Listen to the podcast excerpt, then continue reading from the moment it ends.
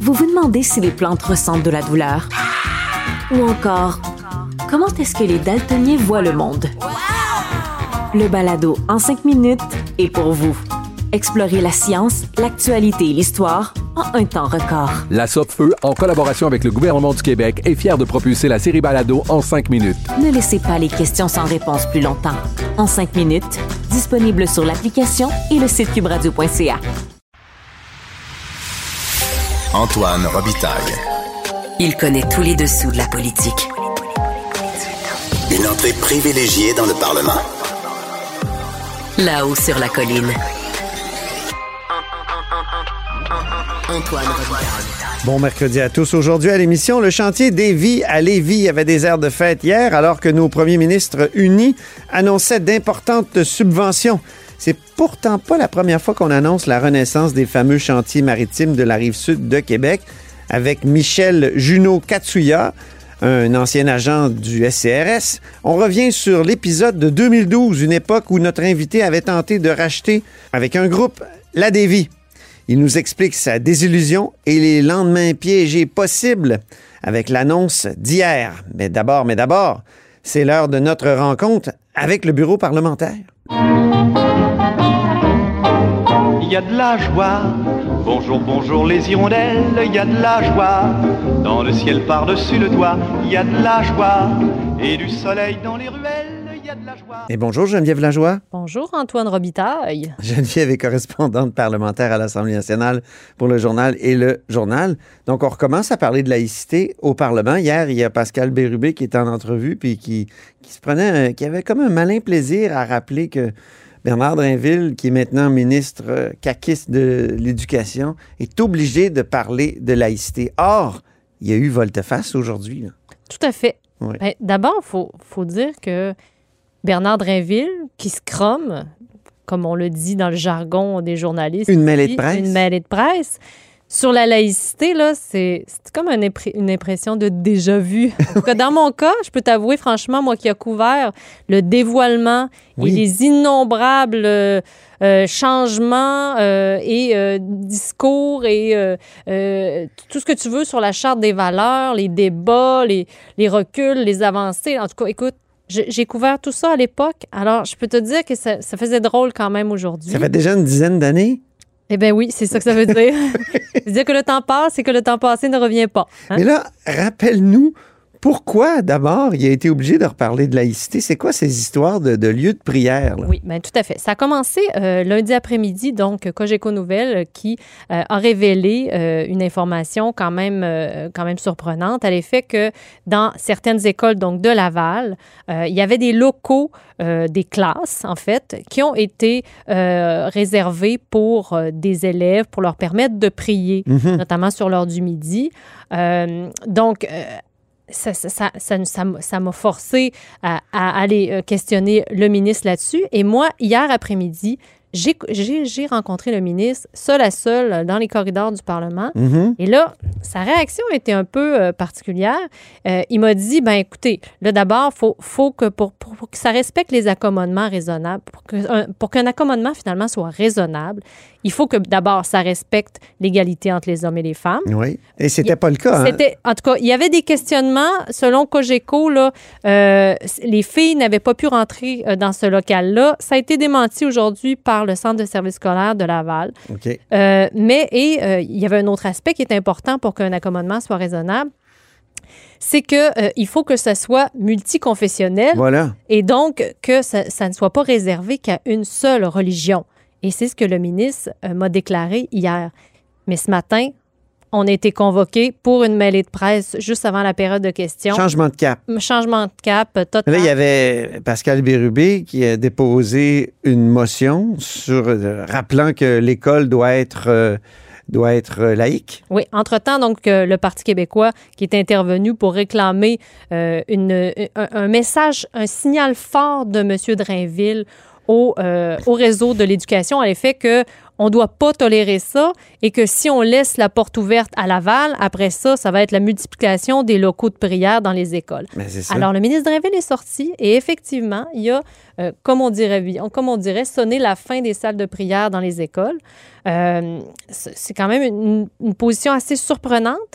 Euh, là, il a, il a- il a envoyé une directive à tout le réseau. Et donc, euh, euh, moi qui, était, qui ai échangé cet après-midi avec le centre de services euh, scolaires de Laval, Oui. justement, et bon, euh, eux autres, ils plaidaient des raisons de sécurité parce qu'il y avait des jeunes qui priaient un peu partout dans l'école, dans les stationnements, même devant des sorties de secours dans l'école. Ah Alors, oui. c'est pour ça qu'à l'origine, ils avaient décidé de Désigner un lieu. désigner un lieu expré- express pour euh, ces, ces jeunes-là. Donc, euh, mais le Centre de services scolaires de Laval a dit qu'il allait se conformer aux directives euh, de- du ministre.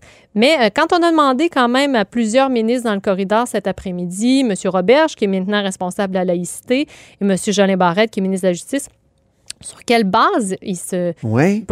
Ben oui. Parce qu'il me semble que c'est pas clairement dans la loi 21, ça, sur la laïcité de l'État, que les écoles doivent être exemptes de, de lieux de prière, il me semble. C'est pas écrit noir sur blanc comme Non, ça. hein? Mais M. Drainville, en, en, en mêlée de presse ce matin, a dit que la loi 21 était très claire, puis il la trouvait très claire.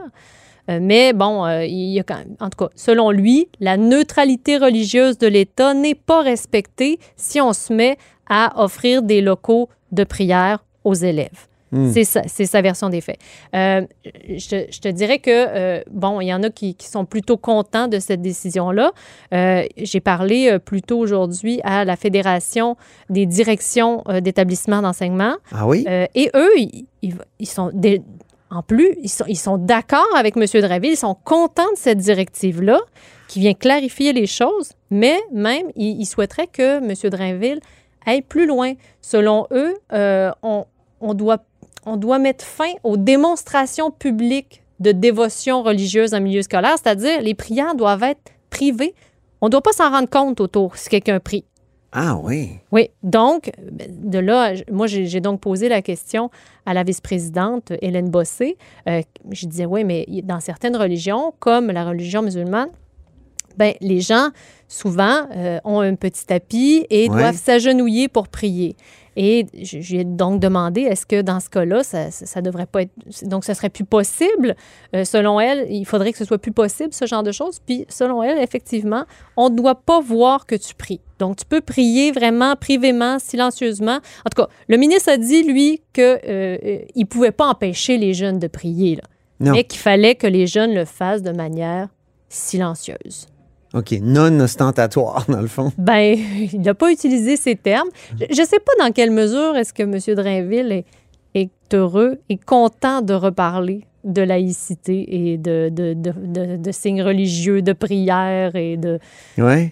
On lui a posé la question quand même en mêlée de presse. On peut l'écouter. Honnêtement, là, l'école, c'est pas un lieu de prière.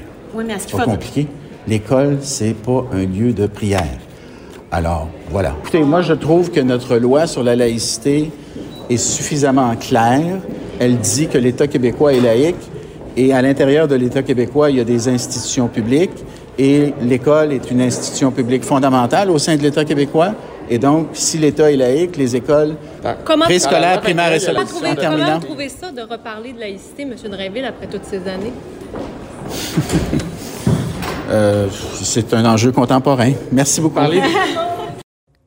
Oui, un enjeu contemporain dont on n'a pas fini d'entendre parler. Moi, j'ai l'impression que cette affaire-là, ça, ça va faire du chemin, là. Ça va faire tache d'huile, puis euh, parce que s'il y a Parce des... qu'il y a des gens qui vont dire ça n'a aucun bon sens d'exclure complètement le religieux des écoles. là. Oui, puis il y, a des, il y a des gens qui sont déjà mécontents. Euh, en entrevue tout à l'heure à TVA Nouvelles, le, le, le premier représentant du Conseil national des musulmans canadiens, Stéphane Brown, a dit, bon, ben nous, on est en train d'évaluer la situation avec nos avocats, là, parce que selon, euh, je, je vais- je vais le citer, Prier, donc, ce serait un droit fondamental. Se recueillir, ce serait un droit fondamental si et seulement si c'est fait d'une façon qui est acceptable selon les directives du ministre de l'Éducation. Oui, on va écouter euh, Stephen Brown, euh, Geneviève. On est en train d'évaluer la situation avec nos avocats, euh, mais une chose qui est certaine, c'est que les commentaires du ministre Drainville sont très bizarres à cet égard. Il a dit que c'est le droit fondamental de quelqu'un de prier, pour quelqu'un de prier. Mais ensuite, il dit que ça doit se faire silencieusement. Donc, si je comprends bien, prier, ça serait un droit fondamental. Se recueillir, ça serait un droit fondamental. Si et seulement si c'est fait d'une façon qui est euh, qui est acceptable selon les directives euh, du ministre de l'Éducation. C'est c'est franchement euh, très bizarre et, et très préoccupant. la laïcité devrait être, c'est le principe que le gouvernement ne s'émince pas dans la vie spirituelle des citoyens. Ici, on voit c'est tout à fait le contraire. Donc, intéressant à, intéressant à suivre. Le Parti québécois, lui, va continuer de marteler que c'est la bonne décision. C'est ce qu'il souhaitait. Euh, mais on va voir effectivement euh, ce qui va se passer dans les écoles parce que les directions d'école maintenant devront gérer tous ces jeunes qui euh, vont continuer à prier un peu partout. Comment Québec solidaire a réagi? Parce qu'on sait que sur ces questions, Québec solidaire est parfois ambivalent. Ben, on se souvient, là, au départ, il était pour une laïcité à la Bouchard-Taylor, donc euh, qui proscrit les signes religieux ostentatoires, puis euh, pour les gens qui sont en situation d'autorité. Mais ensuite, ils ont complètement rejeté euh, ce, je pense depuis trois ou quatre ans. Là. Je dirais qu'ils ont été un peu plus silencieux. Ah oui? Mais n'empêche, ils ont quand même voté pour la motion qui a été présentée aujourd'hui à l'Assemblée nationale et ah qui a été adopté à l'unanimité. Hein. Donc, libéraux, péquistes, euh, euh, solidaires, euh, nommez-les, et tout le monde a voté en faveur de cette motion qui précise que la mise en place de lieux de prière, peu importe la confession, dans les locaux d'une école publique, ça va à l'encontre du principe de laïcité. Donc, on comprend que même les solidaires sont d'accord avec ça. Ah oui. Les libéraux, eux, parce qu'ils sont souvent euh, très opposés à la laïcité, euh, à, la ben, à la caquiste. Comme les solidaires et les autres. Donc, eux ont quand même voté en faveur de la motion. Ben oui. Et, euh, mais on n'a pas eu d'autres commentaires non plus dans les corridors de l'Assemblée nationale. Ça fera probablement l'objet de questions demain. Mais il faut quand même souligner que j'ai entendu tout à l'heure l'ancienne députée libérale euh, Marie Montpetit, oui. Euh, qui euh, exclue du caucus il y a quelques mois, oui, qui était qui est maintenant commentatrice à Cube, oui. qui elle était tout à fait d'accord avec la décision de Bernard Drinville. Donc, à suivre demain avec, demain avec les réactions justement des solidaires, des libéraux, et voir aussi s'il y aura d'autres mécontents et comment vont se dépêtrer les directions d'école avec tout ça. Donc, à l'approche de Pâques, un sujet religieux oui, hein? mais on est en plein ramadan aussi. Ah oui, c'est vrai. Oups, pardon. Je suis, je suis pas inclusif. Merci beaucoup, Geneviève Lajoie. Au plaisir. Je rappelle que Geneviève est correspondante à l'Assemblée nationale pour le bureau parlementaire du Journal de Québec et du Journal de Montréal.